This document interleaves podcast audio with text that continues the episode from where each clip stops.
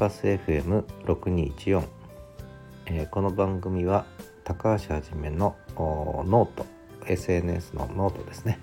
えー、と連動した形でお送りするチャンネルです、えー、今日は記事の紹介を一つしたいと思います。本日7月16日ですね。早いもので7月も半ばを過ぎました。で今日紹介する記事はえ6月25日に私がノートに書いた記事で「白樺ホールの思い出」という記事を書きました。で名古屋に白川ホールっていうとても素敵な音楽ホールがあるんですね。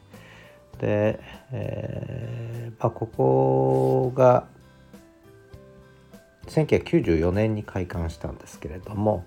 30年ですね。ちょうど30年目の2024年2月29日で閉館するということを決めたということなんですね。で理由としては経営状況今後の維持それから音楽ホールは修繕費が非常にかかるんですよね。えー、でまあ来年の2月末で閉館することになりましたという、まあ、そういうニュースが入ってきましてでこれに関連して、えー、この白川ホールってのは本当にまあ高校生もそうですしいろんな地域の合唱の方もそうですしあるいは地域のオーケストラや音楽活動をされてる方ですねあの、まあ、この30年とても愛されてきただけじゃなくて多くの音楽を愛する人たちを育ててきたというそういうホールなんですよね。でとてもいいホールであのシューボックスタイプという靴箱型っていうんですけども、え音響もとても良くて本当にある意味贅沢なホールなんですよね。えー、1994年に作る時も、えー、まあ、これがどういう時期かね。やっぱりバブルとの関係もあったんですが あの、贅沢なホール作って大丈夫なのかって話はあったんですけれどもやっぱり、えー、なかなか厳しいっていう話になってるんです。ただねやっぱりもったいない。でこのホールが入っているビル丸ごと売りに出すというね、えー、ことのようです。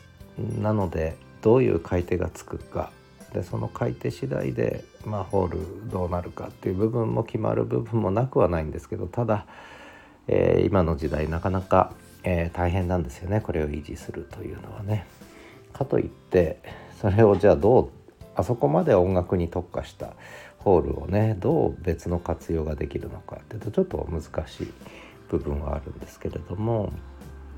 ただこうホール以外の周りのフロアとかねすごく贅沢に作ってあるんであの辺使っていろんなことができるような気もするんですけどね。まあ、とにかく今署名活動も始まったということでそのこの記事を書いたきっかけっていうのはこの署名始まりましたということででただ単に私が署名活動協力をっていうのを SNS で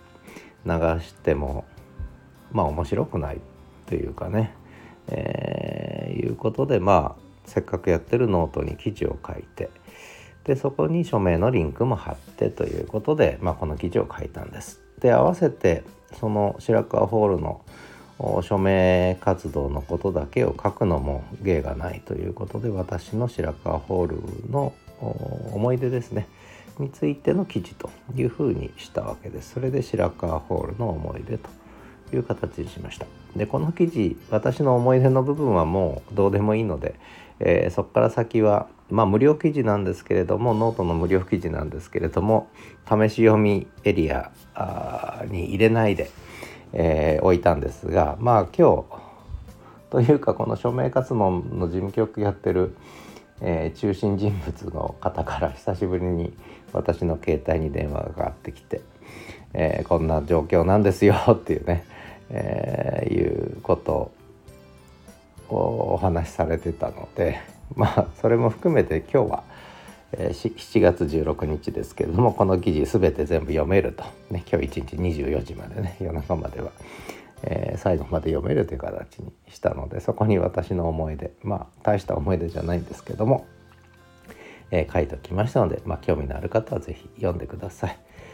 で、えー、白川ホールは本当に何百回も私通いましたでこの近くに住んでたのでねもう歩いて23分で、えー、家から着くホールだったのでもう本当に1日多い時は2回3回行くこともありましたけどもでまあほとんどはあの聴衆聞くために行ったんですが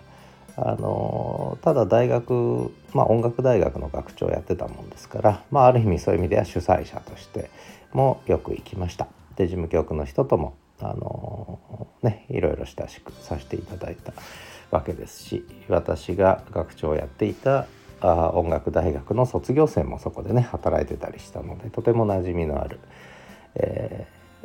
ね、え、密接な関係を持ったホールなんですが。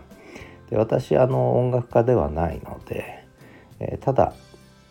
え、一度だけステージに出演者として立ったことがあるでそれを白川ホールの思い出という記事に書かせていただきましたでこれは2000年西暦2000年今からもう23年前ですねの12月20日もうクリスマス年末も迫ったところでしたでこの時、まあ、私はある演奏会のナビゲーターという形でね出させていただきましたでそれは私がその音楽大学に勤めて5年目が終わる頃のことでした。でまあ音楽大学にね、えー、まあ、政治学一般教養として就職したので、えー、もう5年もいないでどっか行っちゃうんでしょって確かに私はまあ勤めるんだったら5年かなと、せいぜい5年だなと思ってたんですがただここは私にとっては分かれ目でしたね。え次の大学行くんだったらこの5年ところがやっぱりいろいろあってですね、まあ、これはノートの記事にも書いたんですけれどもいろいろ私の人生については書いてあるんですがやっぱりその問題に就職して2年目ぐらいからやっぱりここをもう少し何とかしないとっていう思いが強くなってでそれでいろんなカリキュラムの改革とかね、えー、臨時的定員の、えー、に関わる学則改正とかねどっぷり使ってったんですよね。えでちょうど2000年から新カリキュラムも始まってでその新カリキュラムの原案はほぼ私が書いたんですけれどもでそんな中で要するにようやくその音大の仲間として認められて、えー、認めてくれる人も出てきたかなみたいなね、えー、それがちょうどこの5年目が就職してから5年目が終わる頃のことでした。で私よく言ってたのは石の上にも5年だねってね3年どころじゃないねっていう話をよくしてたんですがまあそんな話です。でこれが2000年。でその2010年の3月ちょうどその10年後ですね私が白川ホールの舞台に立った10年後にはその大学の学長に私は46歳でなったというまあそういう意味ではこの時からねそういう運命が始まったのかななんていうことを記事には書かせていただきました。でついでに言うとあの白川ホールっていうのは本当に音楽専用のホールなんでそれ以外には使いにくいホールなんですが私はあのナビゲーターということで普通にね私だけが壇上に演奏の合間に立って喋っても面白くないだろうっていうことで、えー、まあいろいろパソコンとか使える人だったので、えー、まあ2000年頃といえばまだまだねパソコンしっかり使う人少なかったんですが、